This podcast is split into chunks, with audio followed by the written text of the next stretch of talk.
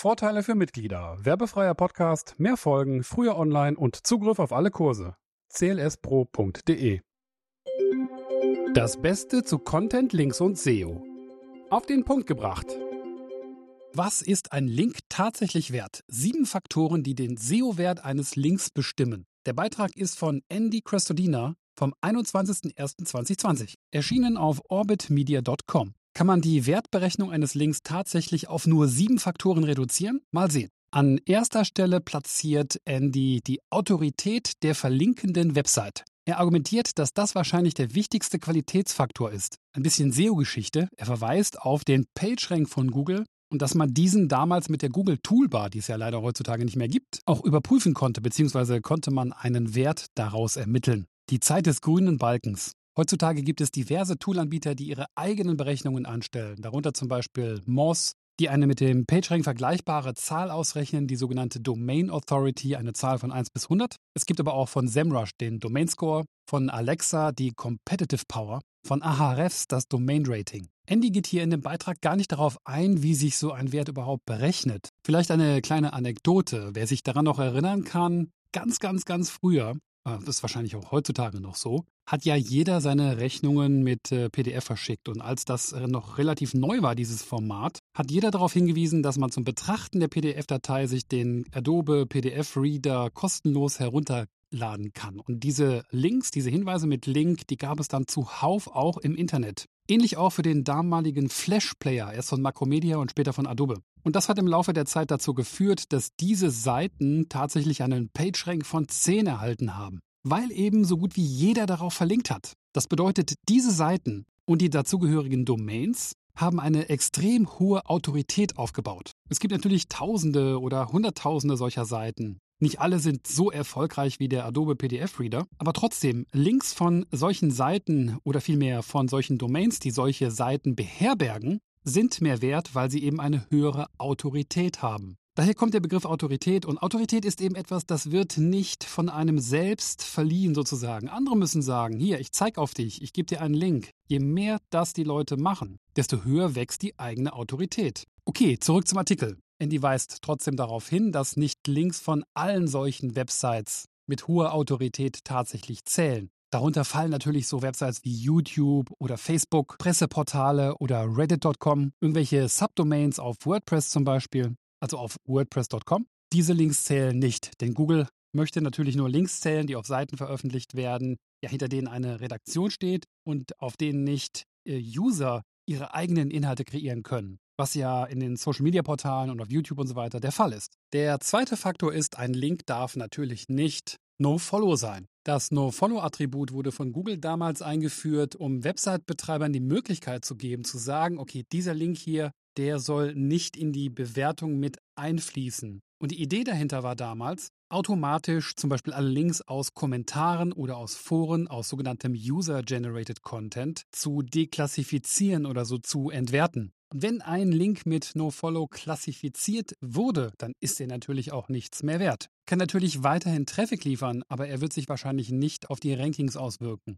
Auch wenn Google selbst sagt, dass sie es vielleicht nur als sogenannten Hinweis verstehen wollen und nicht als harte Grenze, ja, für Google, das muss man verstehen, ist der ausgehende Link natürlich auch sehr wertvoll, denn sie können ihn ja dafür verwenden, Rankings zu berechnen. Google hat im September 2019 nämlich weitere Attribute hinzugefügt. Und Leute in der Industrie spekulieren, dass äh, Google so vielleicht versuchen möchte, besser zu klassifizieren, welche Links tatsächlich gesponsert wurden, also bezahlt wurden, und welche Links auf äh, User-Generated Content basieren, weil es gibt mittlerweile auch rel Sponsored und rel UGC, das neben dem rel NoFollow. Google hat auch angekündigt, erst am 2. März 2020 damit anzufangen, das tatsächlich auch alles auszuwerten. Wir werden also erst in der Zukunft sehen, was dieses neue REL Sponsored, REL UGC und REL NoFollow tatsächlich für Auswirkungen auf das Ranking haben werden. Der dritte Faktor bei der Linkbewertung ist die Anzahl der ausgehenden Links auf der Seite. Ist natürlich klar, dass wenn ein Link auf einer Seite steht, die auch noch 99 weitere Links beherbergt, dass er dann unter Umständen nicht so viel wert ist, wenn er sozusagen keine Link-Nachbarn hat.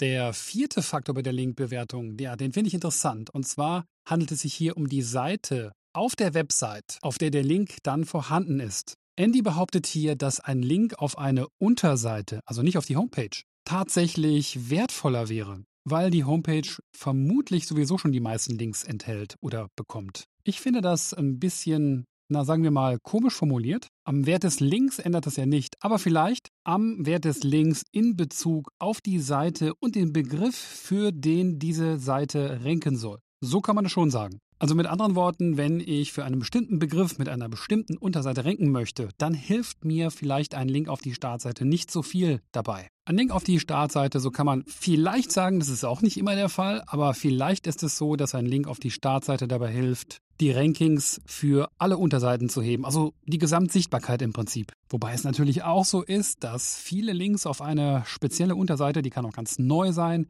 eben auch dabei helfen kann, dass die Startseite für ihren Hauptbegriff besser rankt. Alle schon erlebt. Mehrfach. Nummer 5 ist der Ankertext, der Text innerhalb des Links. Wie viel bringt der eigentlich? Andy zitiert hier den John Müller, der mal salopp getweetet hat, Most links do provide a bit of additional context through their anchor text. At least they should, right? Historisch war es ja so, und das kommt jetzt wieder von mir, dass die Leute damals ja fast ausschließlich Links aufgebaut, gekauft oder wie auch immer haben, die den direkten Ankertext enthielten, für den sie ranken wollte. Dann war es so, dass Google dieses Verhalten, ich will nicht sagen bestraft hat, aber auf jeden Fall, naja, schon eingeschränkt hat, um zu verhindern, dass dieser Spam letztendlich überhand nimmt. Und heutzutage hat sich ja so herauskristallisiert, dass äh, der Ankertext ja im Verhältnis zu circa 2%, vielleicht 5% stehen sollte. Das heißt, jeder vielleicht 10., 15., 20. Link sollte vielleicht den Ankertext enthalten, wenn man das denn steuern kann. Das ist im organischen Bereich immer sehr, sehr schwierig. Beim Linkkauf ist es natürlich viel einfacher, aber hier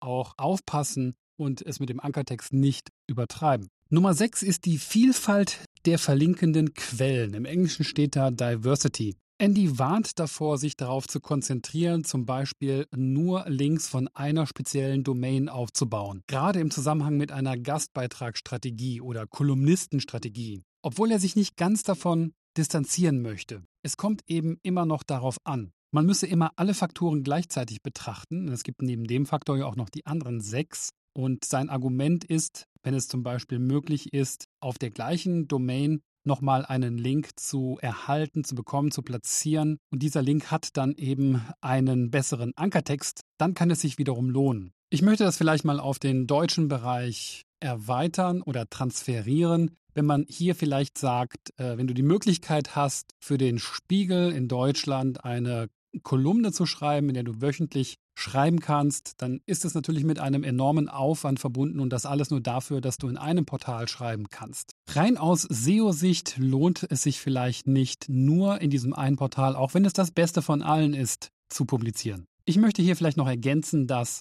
wenn sich in diesem Portal aber deine Leserschaft befindet, die die auch im Prinzip nachher zu deinen Kunden wird. Spätestens dann sollte man die SEO-Denke auch mal zur Seite legen und sich über die gesteigerte Sichtbarkeit ja freuen, die ja auch unweigerlich dazu führt, dass man auch Angebote von anderen Portalen bekommt. So kenne ich das auf jeden Fall. Wenn du einmal großartige Arbeit in einem super Portal ablieferst, dann kommen in der Regel auch andere Portale auf dich zu. Nummer sieben ist die Relevanz der verlinkenden Website. Das heißt, wenn die verlinkende Website thematisch zu meiner Seite, zu meiner Website passt, dann sei das besser. Und das ist immer hochkontrovers. Also ich bin kein Freund davon, das sozusagen, denn ja gemessen an dem, was wir bisher wissen, ist es im Prinzip so, ja, dass es sehr schwierig ist, das zu beurteilen. Ab wann passt denn eine andere Website tatsächlich zu meinen Inhalten? Und was ist mit Websites wie Newsportalen, die ähm, ja viele verschiedene Themen haben? Ich bin eher ein Freund davon zu sagen, dass der Link kontextuell stimmen muss. Das bedeutet, die Textpassage, aus der der Link kommt, die ist hoffentlich thematisch relevant zu der Seite oder auch zu der Textpassage, denn wir können ja auch einen Anker hinten dran hängen, wohin der Link geht. Einen, den ich noch hinzufügen möchte, den man äh, definitiv nicht weglassen sollte, ist neben der Anzahl der Links, die auf einer Seite existieren, auch die Platzierung des Links. Mal ein Beispiel dazu, um das zu visualisieren, wenigstens im Kopf. Du hast einen Link von einer Seite erhalten, die hat eine hohe Autorität, die sieht super aus allgemein.